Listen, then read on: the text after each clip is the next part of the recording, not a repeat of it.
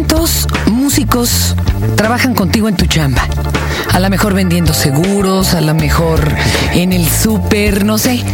Pero ¿y cuántos de estos además se volvieron famosos? Eso es súper chido. Hoy, la nueva producción de San Pascualito Rey. Este es el podcast de Fernanda, de Fernanda Tapia. Podcast por Dixo y Prodigy MSN. Compañero, bienvenido, presente por aquí con Hola, todos ¿cómo los estás, cibernautas. Yo soy Pascual, cantante de San Pascualito Rey. Hoy tienen un chorro de más de sitios ustedes. ¿Cómo le das mantenimiento a tanto sitio? Pues ahí nos los dividimos, nuestro MySpace, nuestro blog y, y nuestro, nuestro sitio oficial. Y pues a cada quien le corresponde mantener cada uno. Uno, Ajá, un- como su vieja, ¿no? Tú mantienes a la tuya. Es- Exactamente. Es que es re Algunos los tienen mal mantenidos.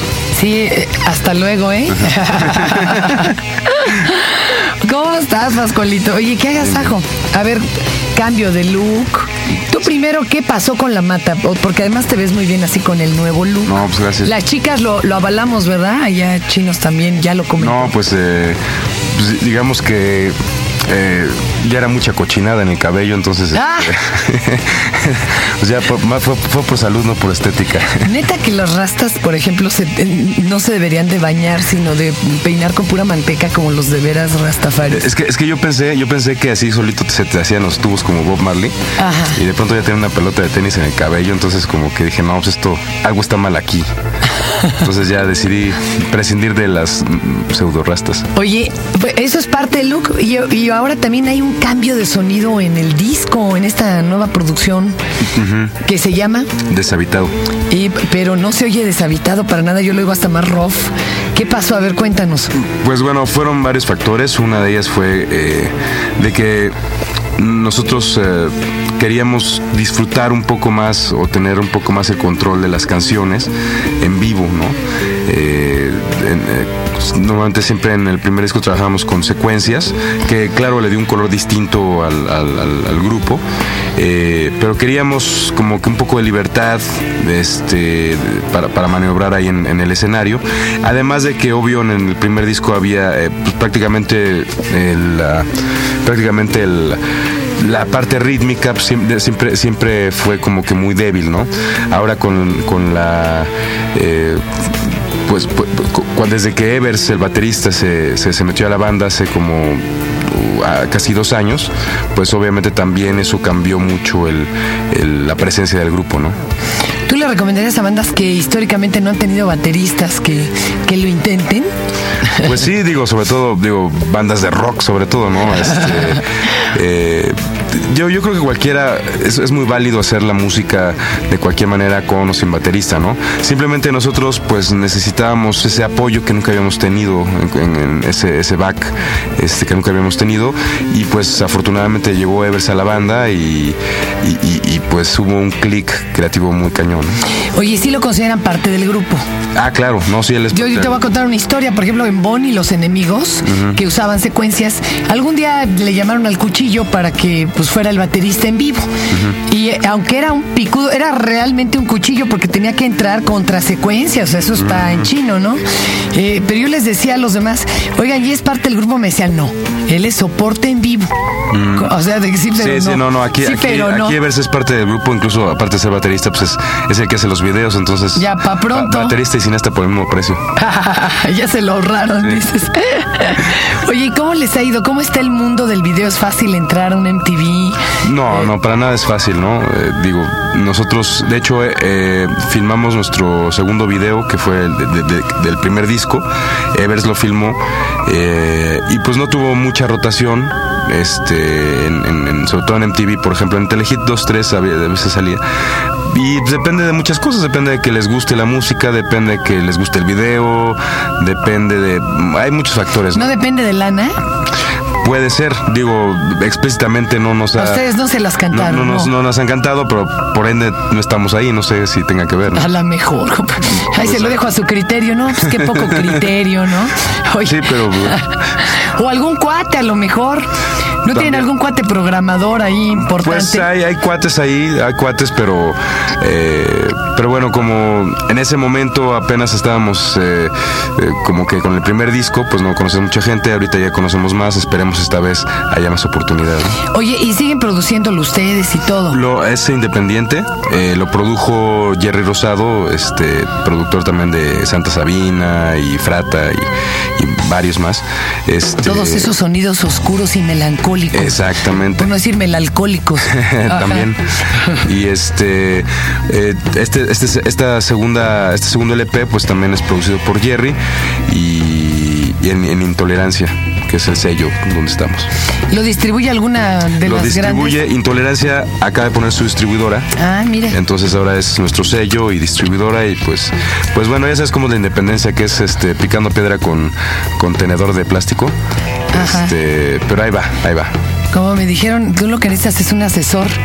Asesor esto, asesor el otro, asesor el aquello, ¿no? Sí. Está, pues cuesta más trabajo, pero también tiene sus, su ganancia, ¿no? Su claro, Digo, cuando, cuando ves como que la respuesta la de la gente, cuando no sé, cuando vamos a un estado que nunca habíamos ido o a un lugar donde nunca habíamos ido y, hay respuesta de la gente, eso te, da mucho, eso, eso digamos te estimula para seguir trabajando en esto, ¿no? ¿Y, entrarán al mainstream con este nuevo disco o seguirán siendo como banda de, estas de culto que trae su bola de gente que lo sigue? Pues esperemos ser una banda de culto pero que coma de eso. Está chido. de culto, pero pues con ganas. Oye, y una, una pregunta extraña. ¿Cuánto tiempo pasó del primer disco a este? Pasaron tres años. Fíjate. Sí. Tres años. ¿Tú cuántos tienes ahorita, Pascual? 31. Fíjate. Y te han de ir a ver chavitititas de 15, 14 y pegar de grito y sí, pero se respeto la ley. No, no, yo, yo sé, no quiero insinuar otra cosa, pero no se te hace como extraño de pronto decir, chin, si les llevo un chorro de edad ahorita. Sí, sí, sí, digo, es extraño, pero a la vez es, eh, es muy chido, ¿no? Porque, eh, digo, las canciones que hacemos, obviamente, no es que sean... Eh, bueno, son, son más, eh, digamos, sobrias, ¿no? Son, son digamos, en un, en un, en un tenor más, más, eh, más serio, ¿no? Más maduro, Más madurón, tal vez. Y es chido que chavos que, que podrían estar escuchando Panda, si quieres. Exacto. Este, pues nos escuchan a nosotros y, les guste mucho. ¿no? O sea, ustedes no van a hacer concesiones por seguir atrayendo. Los que gusten y quieran entrarle a este rollo que Siempre, siempre ha sido así, ¿no? Siempre, siempre hemos hecho las canciones que, que primero, antes que nada, nos guste a nosotros y, y pues y, afortunadamente le ha gustado a mucha gente también. ¿Te fijas que el rock es un fenómeno? Bueno, mucha música en general, pero no sea tanto en, este mal llamado mainstream, pero eh, en donde no importa la edad del intérprete, sino como que es una actitud mental y de vida. Sí. Digo, el señor Mick Jagger es todo un caballero, más de lo que uno pensaría, eh, aparte de ser un signo, y, y tiene más de 60 años y pues las chavitas le siguen gritando wow, ¿no? No, por ejemplo, digo, este, por ejemplo, Johnny Cash, ¿no? Ándale. Que hasta el día de su muerte, pues, o sea, vivió una vida rockera totalmente. Bueno, Bono ya no se cuece el primer héroe. Exacto. O, incluso Chabela Vargas, que bueno, no es, rock, no es rock, pero, es la misma actitud, ¿no? Pero vive como rockstar, bueno, ¿no? Creo que tiene más actitud que muchos de los videos y de las rolas que tocan ahorita en los supuestamente canales alternativos. Segurísimo, segurísimo. Entonces es un rollo de actitud. Es un rollo de actitud y de cómo tomar la vida, ¿no? Y cómo, pues cómo, cómo vivirla, ¿no? Así que este. ¿Y cuál sería? Porque estos mismos chavos estos chicos que eh, se unifican por una misma música, de todas maneras están divididos por otros asuntos. Por ejemplo, cuando pasaron las elecciones, algunos eran muy azules, otros muy amarillos y otros muy indiferentes. Eh, ahorita con el asunto del aborto, ¿no? Te aseguro que muchos de los que te oyen están en contra y otros a favor de la legalización absoluta. Pero entonces, ¿qué es lo que nos homogeneiza? Bueno, definitivamente las canciones que, hacemos aquí en San Pascualito Rey eh, son muy introspectivas y muy personales, muy íntimas, ¿no? Entonces, no, no, tienen, no tienen nada que ver las canciones eh, con, cuestiones políticas, ¿no? Entonces, obviamente, pues la, gente las ha adoptado, ¿no? Este, por la naturaleza de cómo nacieron las rolas, que son pues, rolas ante nada eh, ante todo más bien honestas, ¿no? Este, son rolas honestas y rolas muy personales y obviamente la gente se identifica con ellos. ¿Son fans azotados?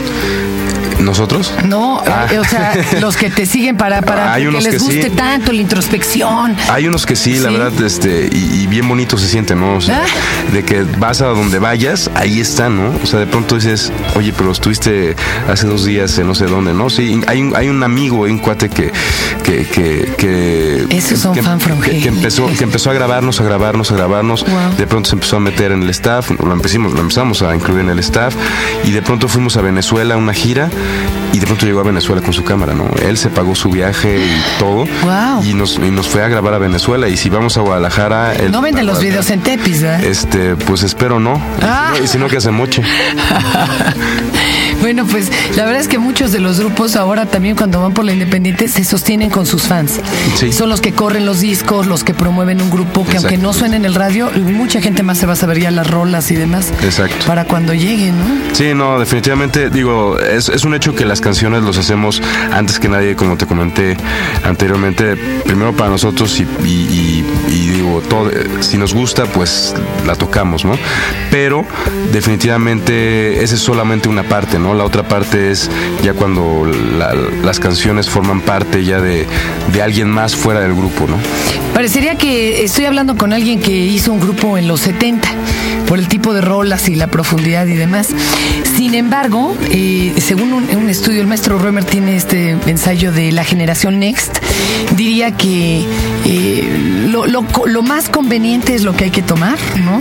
Y que además todo es desechable, todo, incluidos nuestros sentimientos. Claro. ¿Cómo llegarle a una generación que piensa esto para no convertirse uno en un producto desechable? Pues eh, digo, no, yo creo que no hay fórmulas. Lo único que, que yo creo que, que uno tiene que hacer es hacer lo que, en lo que uno cree, eh, hacerlo bien o lo mejor posible. Este y ya, o sea, lo demás no está en tus, en tus manos, ¿no? O sea, no está en tus manos que te van a desechar o no, eso no está en tus manos. O sea, lo que está en tus manos es, es el, crear, el escribir, en mi caso, este, y, y el hacer las cosas que te gustan, ¿no? Las de a de bien. veras. Exacto. Oye, tú has sido rockero, aunque esto sería terrible, aún por sobre de tu propia salud. Sí. Muchas veces no se mide esto. Y te, te acuerdas que te preguntaba, oye, pero ¿y te estás cuidando? Me dijiste, pues no. Sí, ¿no? Pues no, y esto puede llegar a tener consecuencias gravísimas. Eh, esto es como parte de eh, esta misma actitud de un Edgar Allan Poe, de, de un Bukowski, de por sobre de mi salud incluso. Pues es que es parte, mira, yo tengo una como filosofía de que, pues, o sea, de aquí para mí no vas a ninguna parte, ¿no? Después de, estar aquí no vas a ninguna parte. Y, y, pues yo quiero disfrutar bien, quiero vivir bien eh, lo que yo tenga o me toque vivir, ¿no? Entonces, pues yo, yo la verdad me la paso bien con mis amigos, me la paso bien, este, en, en el- el- el Dijo me la paso bien, no, me paso bien, que es... Ta- también. Y este y la verdad o sea yo creo que lo mejor es vivir al máximo lo que lo que te toque prohibir no y eh, obviamente hay sus límites no pero digo me estaré cayendo en cachos pero pero todavía estoy consciente de que me lo estoy divirtiendo no Wow. Y si ustedes son así, pues encomiéndese a San Pascualito Rey, que de algo servirá. Y la nueva producción, eh, Deshabitado.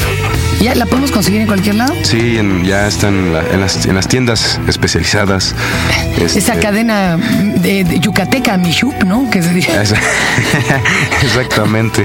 Este y bueno, la, la- pueden conseguirlo ahí. Incluso estamos tenemos también nuestra distribución informal eh, en mercados, en- desde el Chopo, Tepito, el mercado San Felipe. Este nos preocupamos nos preocupamos también por esa gente que pues no tiene un, un Mishup Ahí este, cerca. ahí cerca, ¿no? Y, obviamente es más barato. Se puede contactar con ustedes vía internet. Claro, claro, eh, ya sea a través eh, de nuestra página oficial que es www.sanpascualitorrey.com o myspace.com diagonal San Pascualito Rey o el mail info arroba sanpascualitorrey.com. Pues ahí estás, Pascual. Fer, muchas gracias. Suerte. Gracias, gracias. Eh, dicen por ahí, ¿verdad? Suerte me dé Dios que lo demás lo pongo yo. Y así están Muy buena ustedes, frase. echándole ganas. Gracias, Fer. Este fue el podcast de Fernanda, de Fernanda Tapia. Podcast por Dixo y Prodigy MSN.